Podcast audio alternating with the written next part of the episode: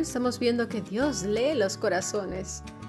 Habla continuamente con nosotros, pero nosotros estamos tan ocupados con nuestras tareas, ¿verdad? Así pues Gedeón se prepara, toma diez hombres de sus siervos e hizo como el Señor le dijo. Fue obediente. Pero fíjate bien, toma una estrategia, temiéndolo hacer de día, lo hizo por la noche. Y en el versículo 28 dice, por la mañana cuando los de la ciudad se levantaron, he aquí que el altar de Baal estaba derribado. Bueno, ya querían ir a matar a Gedeón. Pero algo muy inteligente dice el padre de Gedeón. Dice, mira, si estos realmente son dioses, ellos mismos se defenderán. Y bien hecho por su parte.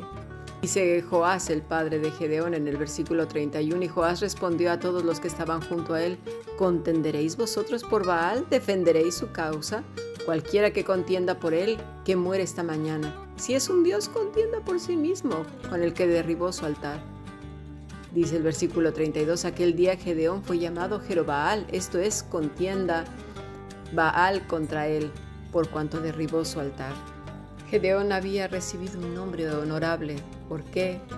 Porque venció a un ídolo pagano. La escritura dice que mayor es el que está en nosotros que el que está en el mundo. Pero nos cuesta tanto trabajo creerlo. Cuando se reúnen contra nosotros cantidad de problemas, no estoy diciendo que siempre sea a causa de nuestro pecado. En el caso de Jonás, pues era causa de, de, su desobediencia. En el caso de Israel, era porque se habían desviado a la izquierda, que es todo lo que es la idolatría, la hechicería. Habían adoptado otras cosas, le tenían temor a Baal y a Sera. Estas lecciones también están en Adoración de Siervos, no olvidéis en nuestro canal de YouTube. Pero bueno, ellos habían adoptado todas esas cosas y hasta les habían hecho un altar. Por un lado habían reconocido delante de Dios que habían pecado y clamaron hacia Él, pero por el otro lado conservaban todavía sus costumbres.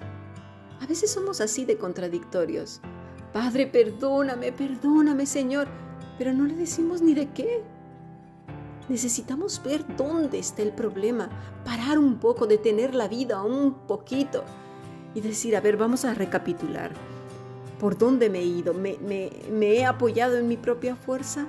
¿Me he ido por el lado de la religiosidad? ¿Le temo demasiado a los hombres? Mira, aquí en el capítulo 33 dice, pero todos los madianitas y amalecitas y los del oriente se juntaron a una, eran un montón como ya lo había dicho, los ismaelitas tenían esa particularidad que hacían alianzas. Dice el versículo 34, el espíritu de Jehová vino sobre Gedeón, y cuando éste tocó el cuerno, los abieseritas se reunieron con él, y envió mensajeros por todo Manasés, y ellos también se juntaron con él.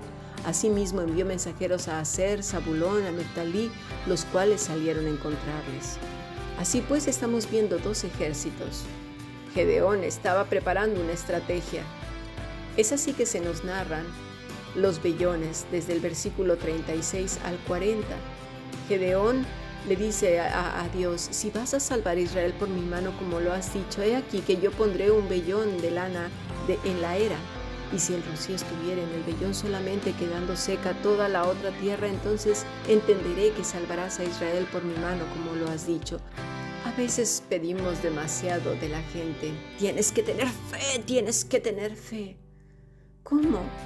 Si vienen a lo mejor de cantidad de costumbres, de idolatría o, simplemente de desesperanza, de vaciedad, de ver que todo es un fracaso. ¿Cómo? En este caso Gedeón su fe era débil y lo reconoce porque en el versículo 39 eh, dice Gedeón, no se encienda tu ira contra mí si aún hablar esta vez, solamente probaré otra vez con el vellón. Te ruego solamente el vellón quede seco y el rocío sobre la tierra. Y aquella noche lo hizo Dios así. Solo el vellón quedó seco, en toda la tierra hubo rocío. Mira, hay veces que podemos incluso decir, ay, este Gedeón de verdad, ¿eh? ¿Cómo es posible que no haya tenido fe si Dios ya se lo había dicho? ¿Y no te lo ha dicho a ti y a mí cantidad de veces que Él estará con nosotros todos los días del, hasta el fin del mundo? Que no temamos, que Él es nuestro buen pastor. ¿Y qué hacemos? ¿No es que tenemos miedo? ¿No es que temblamos como una hoja? Qué fácil es criticar a los demás, pero cuando estamos ahí con un ejército acampando en contra nuestra, hacemos lo mismo que el pueblo. Nos escondemos en cuevas o, por así decirlo, ¿eh? temblamos, tenemos miedo, son demasiados, este problema me supera. El Señor no se lo toma mal. El Señor lee corazones. Entendámoslo de una vez. Versículo, capítulo 7, versículo 1. Levantándose pues de mañana, Jerobaal, el cual es Gedeón, y todo el pueblo que estaba con él acamparon junto a la fuente de Arod, y tenía el campamento de los madianitas al norte, más allá del collado de Moré en el valle. Y Jehová dijo a Gedeón, el pueblo que está contigo es mucho para que yo entregue a los madianitas en su mano, no sea que se alabe Israel contra mí diciendo mi mano me ha salvado. Si no se lee con cuidado todo el capítulo, podemos pensar que Dios está diciendo, uy, voy a quitar mejor a estos porque me van a robar mi gloria como si lo dijera con temor. Vuelvo a repetir, no olvidemos que Dios lee corazones. Cuando lees todo el capítulo, te das cuenta que entre esos hombres había hombres orgullosos, arrogantes, que se apoyaban en su brazo derecho. Vamos al versículo 3. Ahora pues haz pregonar en oídos del pueblo diciendo, quien tema y se estremezca, madrugue y devuélvase desde el monte de Galad. Y se volvieron de los del pueblo veintidós mil y, quedaron diez mil. Dios empieza a hacer una criba, una limpieza. Los que tenían miedo de pelear la batalla del Señor no debían de salir con su ejército para que no desmoralizaran a los demás. A veces el temor y el orgullo van muy entrelazados. Este es un asunto que difícilmente entendemos, pero el Señor nos enseña mucho a través de nuestro propio pecado cuando nos confronta. Y es algo que debemos de considerar. Yo desmoralizo a los demás, los desanimo. Y no es que se trate de un positivismo absurdo. No, Dios ya había dicho que les iba a dar la victoria. Pero esta, esta gente temerosa, desconfiada, no estaba desconfiando de Gedeón. Al final de cuentas, puede ser que tengas razón en desconfiar de la gente, pero eh, eh, Dios estaba con Gedeón y de quien estaban desconfiando era de Dios. Por lo tanto, estas personas no podían estar ahí. Y mira otra cosa, Gedeón obedece lo que le está diciendo el Señor porque Dios estaba leyendo los corazones. Créemelo, hay veces que Dios nos pide cosas que no entendemos, pero no se trata de entenderlas, sino de obedecer. Y fíjate lo que le dice lo segundo, ¿eh? es que ya todavía faltaba más limpieza. Dios había leído corazones. Versículo 4. Y Jehová dijo a Gedeón, aún es mucho el pueblo, llévalos a las aguas y ahí te los probaré. Y del que yo te diga, vaya este contigo, irá contigo. Mas de cualquiera que yo te diga, este no vaya contigo, el tal no irá. Entonces llevó al pueblo a las aguas, y Jehová dijo a Gedeón, cualquiera que lamiere las aguas con su lengua como lame el perro, a él pondrás aparte. Asimismo a cualquiera que se doblase sobre sus rodillas para beber. Y fue el número de los que lamieron llevando el agua con la mano a su boca trescientos hombres, y todo el resto del pueblo se dobló sobre sus rodillas para beber las aguas. ¿Qué era lo que Dios quiso mostrar con esto? Mira, si te fijas, los hombres que simplemente obedecieron y llevaron su lengua al agua, no se apoyaron en sus manos, no quisieron recoger más agua para llevársela a la boca esto simplemente es un simbolismo. No quiere decir que vamos a beber el agua así. No, lo, no lo transportemos al acto, al hecho. Recordemos que finalmente el cuerpo, la boca, expresa lo que hay en donde, en el corazón. Gente que se apoya en su propia fuerza, en lo que pueden hacer. Esta gente no era conveniente. ¿Lo vamos entendiendo? Dice Proverbios 4, 26, 27, Examina la senda de tus pies y todos tus caminos sean rectos. No te desvíes ni a la derecha ni a la izquierda. Aparta tu pie del mal. Lo mismo que dice el Señor en Deuteronomio 5, del 32 al 33. Mirad pues que hagáis como Jehová vuestro Dios os ha mandado. No os apartéis a diestra ni a siniestra, andad en todo el camino que Jehová vuestro Dios os ha mandado, para que viváis y os vaya bien y tengáis largos días en la tierra que habéis de poseer. Quiera Dios usar nuestras vidas. ¿Por qué? Porque están continuamente en comunión con Él. Todo este es un diálogo, ¿lo vemos? Está hablando de continuo con Gedeón. Ahí estaban pues un montón de madianitas esperando para atacarles, aliados y aliados y aliados. Y estos solamente eran 300 hombres. Gedeón ya no volvió a temer, simplemente obedecía, seguía andando, no se quedó estático, siguió andando en los caminos que el Señor le estaba mostrando por más ilógicos que parecieran. ¿Por qué? Recordemos esto, el reino de los cielos no es el reino de la tierra, ni se parece en nada. ¿Por qué? Porque lo estamos viendo ahora mismo en esta lectura. Y dirás tú, ¿y cómo lo voy a saber? ¿Cómo me voy a enterar? El que está en comunión con Dios, Dios mismo le irá mostrando, le pondrá paz en su corazón. Recordemos que este es el fruto del Espíritu, amor, gozo, paz, paciencia, benignidad, bondad, fe, templanza, mansedumbre. Mira, aquel que está pegado a la vid verdadera está seguro, no hay nada que lo mueva, ningún problema, ningún Marianita, aliado con todos los que quieras. Aconteció que aquella noche Jehová le dijo, levántate y desciende al campamento porque yo lo he entregado en tus manos. Mira, ya se lo había entregado, ni siquiera había comenzado la pelea, de hecho nunca comenzó. Vemos la misericordia de Dios en cada renglón. Versículo 10. Y si tienes temor de descender, baja tú con fura tu criado al campamento y oirás lo que hablan. Entonces tus manos se esforzarán y descenderás al campamento. Y él descendió con fura su criado hasta los puestos avanzados de la gente armada que estaba en el campamento. Y los madianitas, los amalecitas y los hijos del oriente estaban tendidos en el valle como langostas en multitud, y sus camellos eran innumerables como la arena que está a la ribera del mar en multitud. Dios entendió que Gedeón pudo haber tenido miedo. Mira lo que tenía frente a sus ojos, como langostas en multitud. ¿Tienes un problema si hoy estás enfrentándote al sistema, estás enfrentándote a quien que parece una multitud? Aférrate al Señor.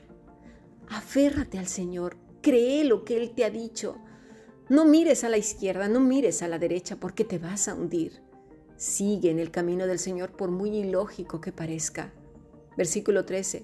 Cuando llegó Gedeón, he aquí que un hombre estaba contando a su compañero un sueño, diciendo, He aquí soñé un sueño, veía un pan de cebada que rodaba hasta el campamento de Madián, y llegó a la tienda y la golpeó de tal manera que cayó, y la trastornó de arriba abajo y la tienda cayó y su compañero respondió y dijo, esto no es otra cosa sino la espada, mira, de Gedeón, hijo de Joás, varón de Israel. Dios ha entregado en sus manos a los madianitas con todo el campamento. Esta no es una historia para entretenernos. Esto fue lo que ocurrió le ocurrió a Gedeón y te ocurrió a ti y te ocurrió a mí porque está escrito en nuestra historia, en el libro de la vida. Todos aquellos que hemos confiado en el Señor, aunque nuestra fe muchas veces sea débil, el Señor lo ha dicho y Él lo hará. Versículo 15. Cuando Gedeón oyó el relato del sueño y su interpretación, adoró. ¿Lo vemos? Adora al Señor hoy Ríndete ante Él, no te apoyes en tu mano derecha ni en la izquierda, solo en Él. Camina en ese camino de la fe donde no hay suelo ni cielo ni nada, solamente el camino de la fe, lo que el Señor te ha dicho hoy. Y vuelto al campamento de Israel, dijo, levantaos porque Jehová ha entregado el campamento de Madián en vuestras manos. No dijo en mis manos, ¿eh?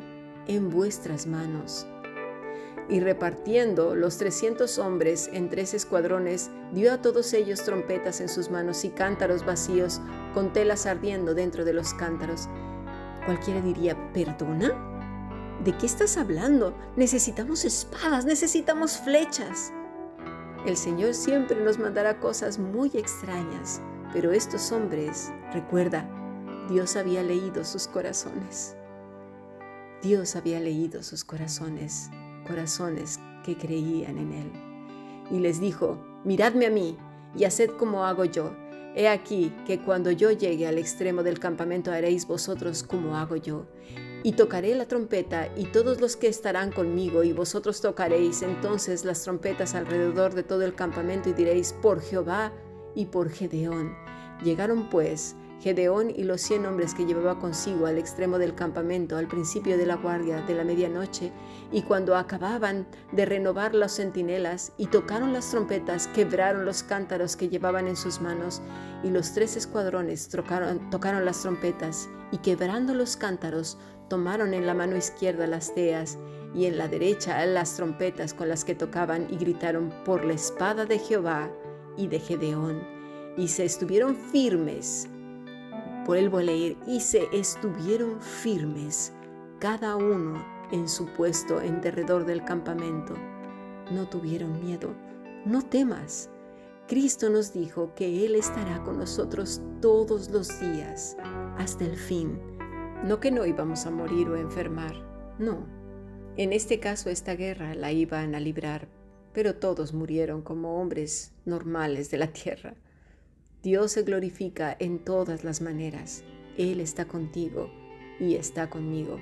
Ellos se mantuvieron firmes. Entonces todo el ejército echó a correr dando gritos y huyendo, y los trescientos tocaban las trompetas, y Jehová, Jehová, puso la espada de cada uno contra su compañero en todo el campamento. ¿Quién es aquel que confunde a los malignos, sino Dios? Que Dios nos quede un corazón sensible, sencillo y humilde. Los israelitas pues vencieron por mano del Señor utilizando la vida de Gedeón, pero como siempre, a ensalzar al hombre. Y mira, lo vemos en el capítulo 8, versículo 22. Los israelitas dijeron a Gedeón, sé nuestro Señor, tú y tu hijo y tu nieto, pues nos has librado de mano de Madián Ay, no, qué fácil, el corazón se hincha. Ay, por fin alguien me reconoce. Por fin alguien ya no me ve como un donadie. Por fin, Señor, gracias porque ahora sí la gente me adora. Pues no, fíjate que no. Esto no fue lo que dijo Gedeón. Versículo 23 más Gedeón respondió, no seré Señor sobre vosotros, ni mi hijo os señoreará Dios quiera que la respuesta de Gedeón sea nuestra respuesta. Dijo así, Jehová señorará sobre vosotros, y que así sea en todos nosotros, que el Señor sea realmente nuestro Señor. Ni los Baales ni Acera, ni los hombres de la tierra, ni ningún problema, sino Él. Recordemos, el Señor lee corazones, lee corazones habló todo este tiempo con Gedeón, desde el principio hasta el final. Gedeón y él tuvieron una larga conversación, como la que tenemos ahora, tú y yo con el Señor, orando de día y de noche, aún dormidos. Sigamos aprendiendo más de las escrituras. Bendiciones.